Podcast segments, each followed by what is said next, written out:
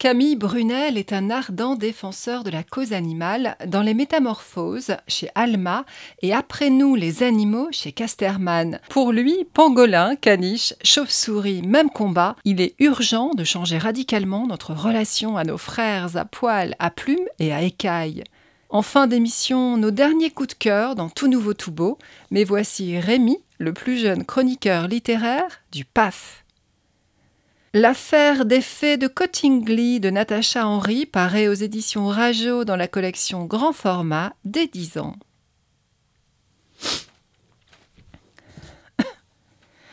Après une étude sur l'Autréamont parue chez Gallimard, Camille Brunel a publié il y a deux ans aux éditions Alma un premier roman très remarqué, La guérilla des animaux.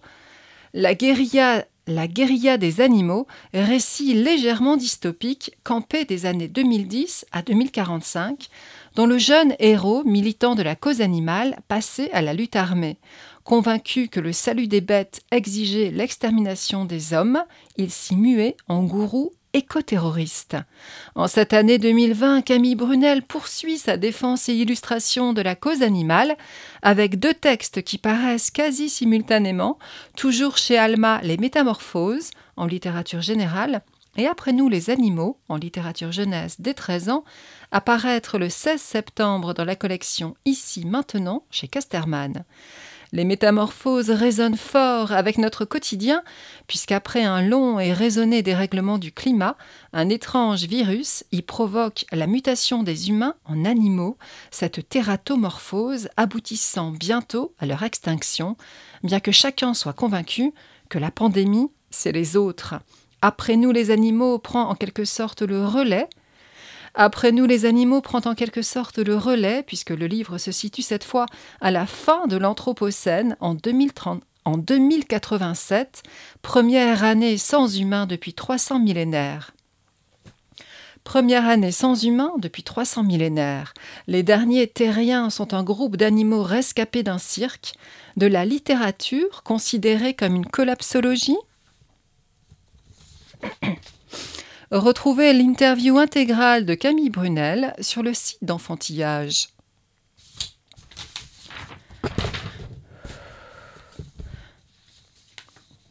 Vous évoquez ce premier livre quasi programmatique. Quel était votre lien enfant au règne animal?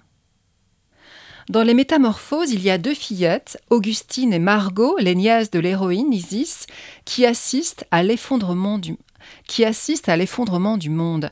L'aîné, dites-vous, a toujours entendu tant de mal de l'humanité. Dans sa conception du monde en gestation, le caractère nuisible de son espèce constituait une donnée de base.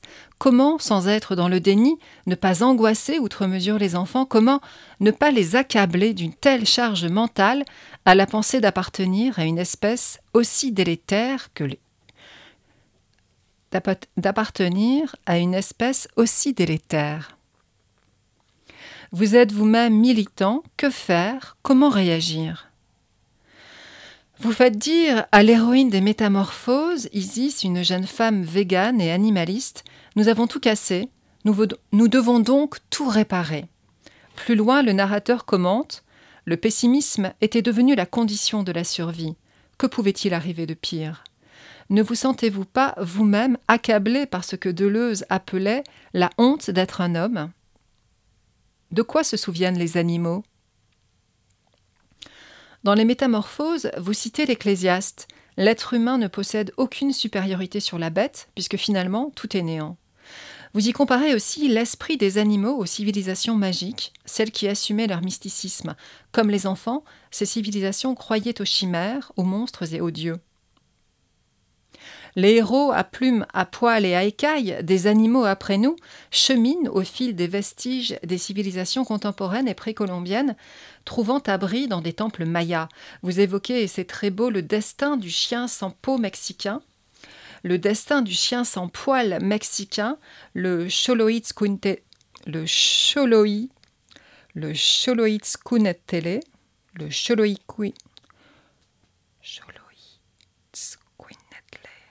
le Netley, élevé pour mourir et accompagner dans l'au-delà son maître. Pour cela, écrivez-vous, pas besoin de force ni de croc, seulement d'une âme. Voyez-vous dans les animaux la seule spiritualité possible? Après, les animaux se situent, on l'a dit, en 2087. À la fin de l'Anthropocène, les seuls survivants sur Terre sont un groupe d'animaux de cirque évadés en route pour le Mexique. Vous n'en livrez pourtant pas une vision angélique. C'est le struggle for life, les proies sont férocement attaquées. Merci, merci de ne pas me tuer, monologue le fameux chien nu du Mexique au moment d'être adopté. Vous constatez l'inéluctabilité de la violence, l'omniprésence de la peur dans la nature. Mais l'espoir s'incarne dans les relations interespèces. Pacifiques et fatigués, les animaux rescapés communiquent, sont en quête de bonté, ont besoin de faire leur deuil quand l'un demeure. Des liens d'amitié et d'amour se nouent. Une femelle jaguar adopte en mère nourricière des nouveau-nés lycaons. Les primates, persuadés qu'on va quelque part, que tout cela a un sens, prennent la tête du groupe d'animaux survivants en incarnant comme une version améliorée du genre humain. Est-ce le rêve utopique d'un rewind où une extra-humanité repartirait du début? Ou bien s'agit-il de l'avènement d'une cohabitation pacifiée, telle que vous la décrivez en postface des métamorphoses, déléguant aux machines ce qui nous distingue d'eux, nous nous comporterons enfin comme des animaux, présents et absents, pensifs et sauvages, le langage percé de blanc, le langage percé de blanc, certainement pas stupide. Votre animal totem est la baleine, dont on raconte qu'il lui arrive de venir en aide à un animal d'une autre espèce, menacé ou isolé. Qu'est-ce qui vous fascine chez cette géante de la mer?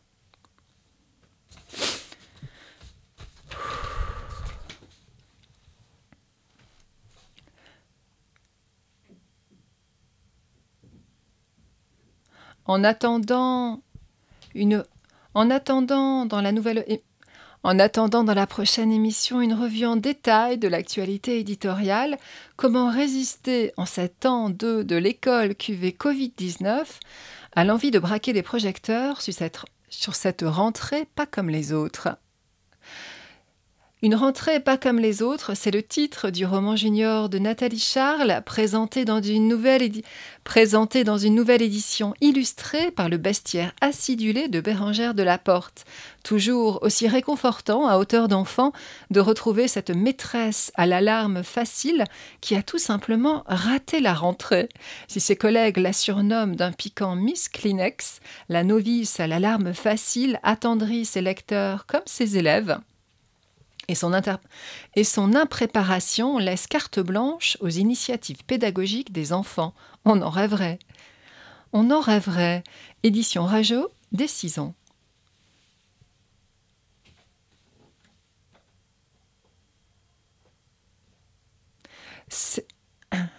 Justement, l'école nouvelle, la pédagogie différenciée, ce sont les credos de l'école du dernier roman d'Agnès de Sarthe au titre Saut 2020, c'était mieux après. Les parents de Vladimir, 10 ans, sont des céréales déménageurs. Tous les trois mois environ, rebelote, ils font leurs valises, au gré d'une carrière à géométrie variable de bûcherons, opticiens, maraîchers, ébénistes ou créateurs de parfums. C'est dire si leur fils, éternel nouveau, en a vu des écoles. Mais là, en visitant l'espèce de maison qui tient lieu d'école à un couple d'enseignants illuminés, qui tient lieu d'établissement à un couple d'illuminés, il se croit arrivé à l'asile. Tu te sens plutôt CP, CM1 ou CM2 Ou les trois en même temps? lui demande-t-il, comme s'il s'agissait de la carte des desserts. Ses camarades sont à l'avenant. Reynaldo collectionne les mots de cinq, les mots de plus de cinq les mots de plus de cinq syllabes, Loïs, qui par ailleurs est non-binaire, les allergies, Frédéric du frisson de la gratte, aussi appelé Frédéric du Cresson de la Châtre, est en grève de la faim pour protester contre le massacre des baleines. Catel connaît par cœur les dynasties de l'ancienne Égypte et Lou Maltais la température de fusion des métaux.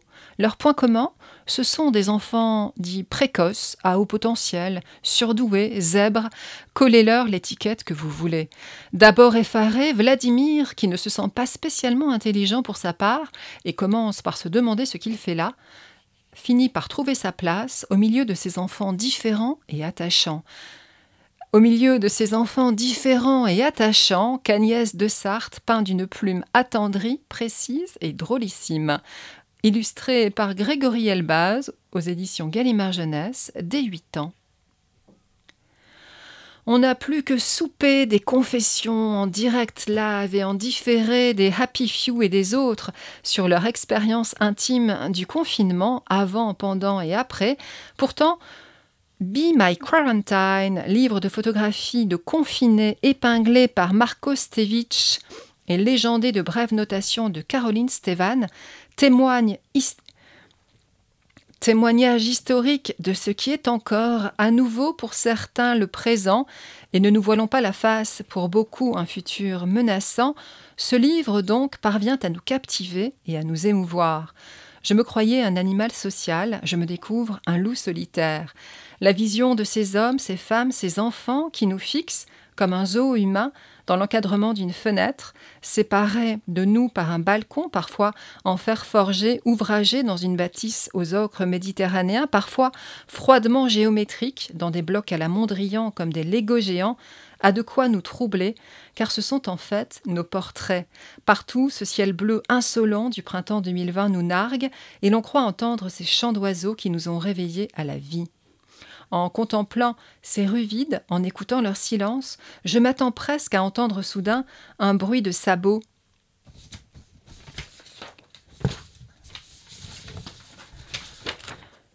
À voir débarquer un fiacre, puis mon œil tombe sur mes écrans de smartphone, de tablette et d'ordinateur, et je me souviens que le XXIe siècle a mal commencé.